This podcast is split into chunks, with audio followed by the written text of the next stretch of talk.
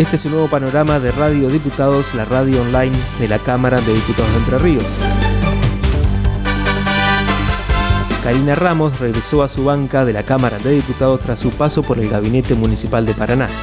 Explicó cuáles serán los ejes de trabajo. Además, hizo referencia al proyecto presentado recientemente por Julio Solanas para integrar la participación de las minorías en las candidaturas es un proyecto de autoría, como le decías bien, del, diputado Julio Solana, que me pidió que lo acompañara, por supuesto acompañé a mi compañero de banca.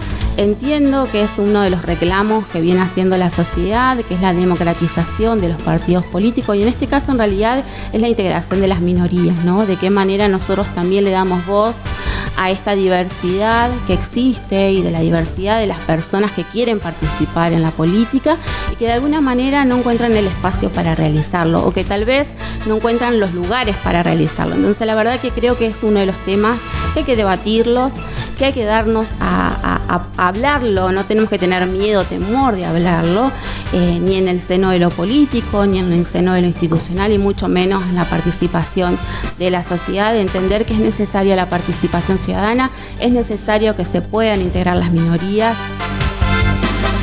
La Cámara de Diputados aprobó el proyecto de ley devuelto en revisión por el Senado, por el cual se promueve el cuidado integral de la salud de las personas con fibromialgia. La Cámara Baja insistió en la redacción original establece la cobertura por parte del IOSPER. La palabra del diputado Juan Manuel Uz, autor de la iniciativa.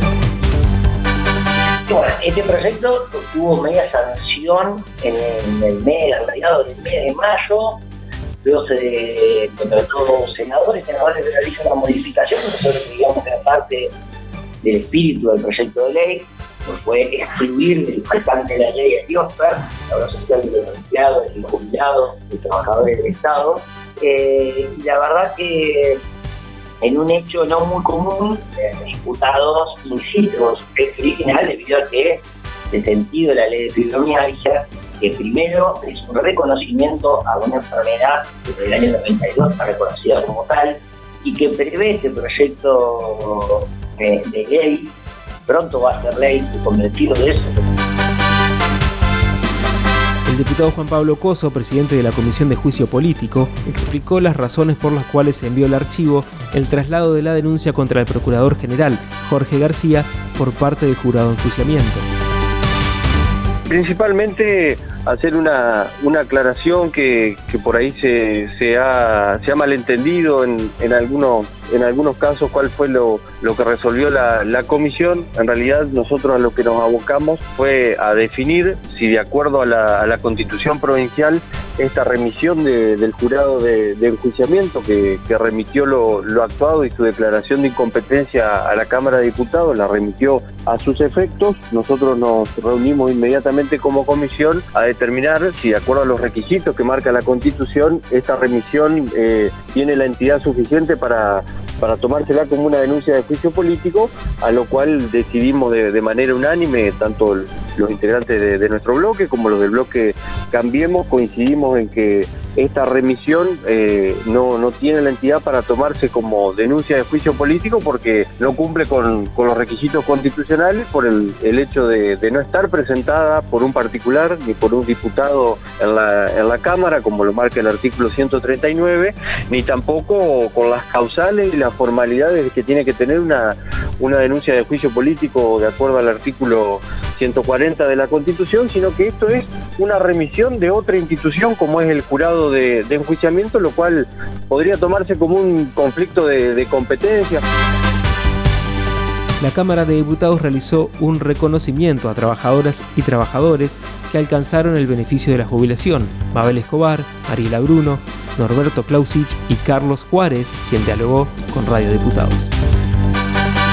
Eh, en el final de un camino laboral que este, cuando uno arranca con todo esto parece que nunca va a llegar, pero llega el momento y por supuesto que este, el agradecimiento al presidente de la Cámara, Ángel Giano, a las autoridades eh, por el reconocimiento del que fuimos objeto junto a los otros compañeros que recién mencionaban. En el Día Internacional de los Derechos Humanos y un nuevo aniversario de la finalización de la dictadura, el área de comunicación de la Cámara realizó una producción especial. Laura Ferrer, directora de despacho de la Cámara, contó cómo fue su experiencia como trabajadora legislativa en el retorno de la democracia.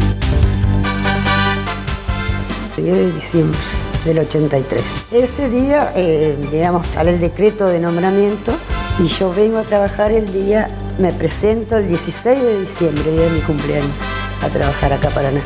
Y con miedo, venir del interior, sin tener lugar donde quedarse, tener que buscar una pensión, este, sí, con muchos miedos. La mayoría veníamos del interior, no conocíamos mucha gente acá, entonces como que nos bloqueamos este, y nos llevábamos bárbaro.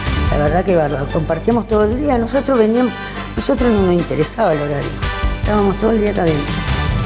Y las sesiones larguísimas en esa época.